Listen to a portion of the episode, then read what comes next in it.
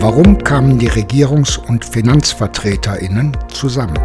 Die Premierministerin von Barbados, Mia Motley, hat gemeinsam mit dem französischen Präsidenten Emmanuel Macron zu dem Gipfel eingeladen. Sie hat dem Gipfel einen eigenen Namen gegeben, wie sie in ihrer Eröffnungsrede verriet. Privately I call this the How Dare You Summit.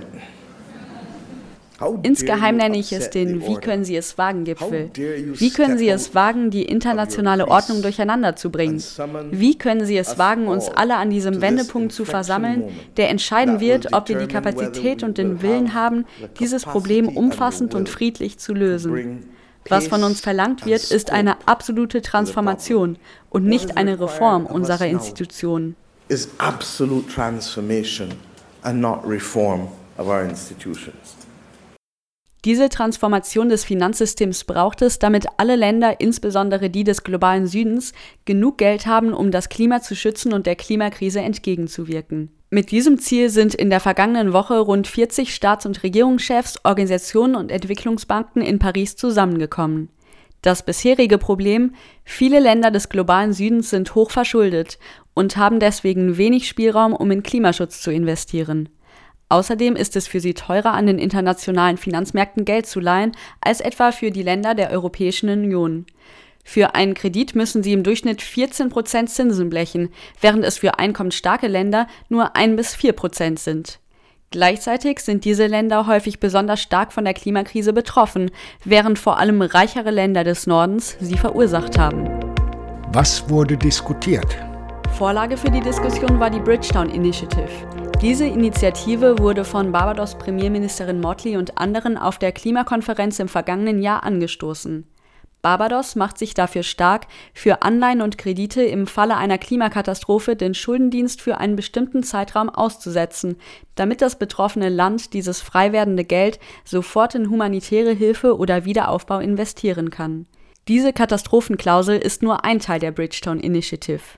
Eine weitere Forderung sind neue Geldtöpfe mit mehreren Milliarden Euro, mit dem ärmere Länder Klimaschutz bezahlen und Klimaschäden ausgleichen können. Diese neuen Geldtöpfe wurden auch auf dem Klimafinanzgipfel diskutiert. Ein Weg, mehr Geld fürs Klima zu haben, sind globale Steuern, gerade für Tätigkeiten, die viele Emissionen verursachen. Deswegen haben sich einige Länder auf dem Gipfel dafür ausgesprochen, zum Beispiel internationale Schifffahrt global zu besteuern. Außer dem Thema die globalen Finanzinstitutionen Weltbank und Internationaler Währungsfonds. Die bestehen bereits seit den 1940er Jahren, also seit einer Zeit, in der viele Länder des globalen Südens noch nicht unabhängig waren.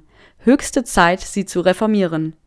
Dazu sagte Südafrikas Präsident Cyril Ramaphosa, There should be solid consensus on the reform wir sollten uns einig sein, die globale Finanzarchitektur zu reformieren. Denn ohne diese Reform werden die Träume und Ziele, die wir haben, um unsere Hindernisse zu überwinden, nicht realisiert werden. Ich finde es ein bisschen schwierig gesagt zu bekommen, so sind die Regeln und deswegen bleibt es für immer so. Entweder bekommst du nichts oder 34 Milliarden. Unserer Meinung nach ist das kein Nullsummenspiel. Es ist ein Spiel, wo wir alle gerecht und auf die gleiche Art und Weise behandelt werden sollten. It's a game where we all need to be dealt with with equity uh, in an equitable manner. Ungerecht ist zum Beispiel, dass die Mitgliedstaaten des Internationalen Währungsfonds sogenannte Sonderziehungsrechte, eine Form von Krediten in Zeiten von Devisenmangel, immer nur im Verhältnis zu ihrer jeweiligen Wirtschaftsleistung erhalten. So bekam Deutschland im Zuge der Corona-Krise 30 Milliarden Dollar und alle afrikanischen Staaten südlich der Sahara zusammen 28 Milliarden, um die Corona-Krise besser zu bewältigen. Was sind die Ergebnisse? Kurz gesagt, viele warme Worte, keine neuen Verpflichtungen. Stattdessen wurden einige bereits früher diskutierte Vorhaben bestätigt. Laut Macron haben die Länder des globalen Nordens mittlerweile die 100 Milliarden Euro an Klimafinanzierung bereitgestellt, die sie den Ländern des globalen Südens eigentlich schon seit 2020 jährlich versprochen hatten.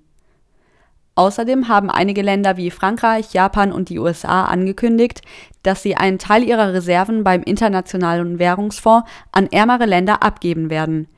Dadurch könnten Länder des globalen Südens in Zukunft günstiger Geld für Klimamaßnahmen leihen. Es ist aber noch nicht sicher, ob und wann die Länder tatsächlich ihre Reserven umverteilen. und Länder des globalen Südens bleiben so weiter abhängig vom guten Willen der reichen Länder, statt selbst besseren Zugang zu Krediten zu bekommen. Die Weltbank hat auf dem Gipfel angekündigt, dass Länder die Rückzahlung ihrer Schulden pausieren können, wenn bei ihnen etwa eine Dürre, ein Tropensturm oder eine Plage ausbricht. Also Pause der Zahlungen, wenn es eine Naturkatastrophe gibt. So wie es etwa der Inselstaat Barbados bereits macht.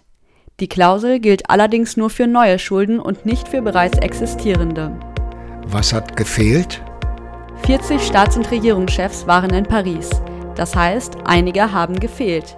Mehrere G7-Staaten haben niemanden zum Gipfel gestickt. Von den Pazifikländern war kein einziges vertreten. Wirklich inklusiv war der Gipfel also nicht. Gefehlt hat zudem eine Diskussion darüber, wie die Finanzinstitutionen tatsächlich reformiert werden könnten. Ohne gleichberechtigte Mitsprache bleibt klimagerechte Finanzierung eher ein unwahrscheinlicher Wunschtraum.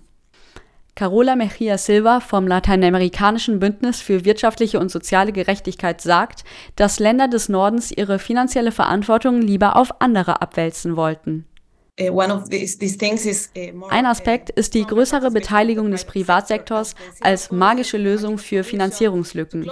Ich bin nicht einverstanden mit diesem Versuch des globalen Nordens, den Klimanotstand und den Bedarf an Milliarden zu nutzen, um andere an den Tisch zu bringen und ihre eigene Verantwortung für diese Krise nicht anzuerkennen.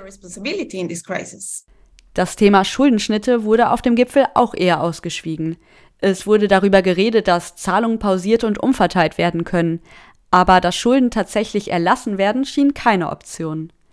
Dabei könnten solche Schuldenschnitte gerade hochverschuldeten Ländern den Spielraum verschaffen, Geld für Klimaschutz und nachhaltige Entwicklung in die Hand zu nehmen. Dafür setzt sich ein globales Bündnis ein, Debt for Climate. Denn Schulden tilgen, während ein Unwetter Städte und Ernten verwüstet, das ist für viele Länder der Einstieg in die Schuldenfalle. Arbeiterinnen, soziale und Klimabewegungen aus dem globalen Süden und Norden vereinen sich deswegen in dieser Initiative hinter einem gemeinsamen Ziel: die Diplomatie der Schuldenfalle überwinden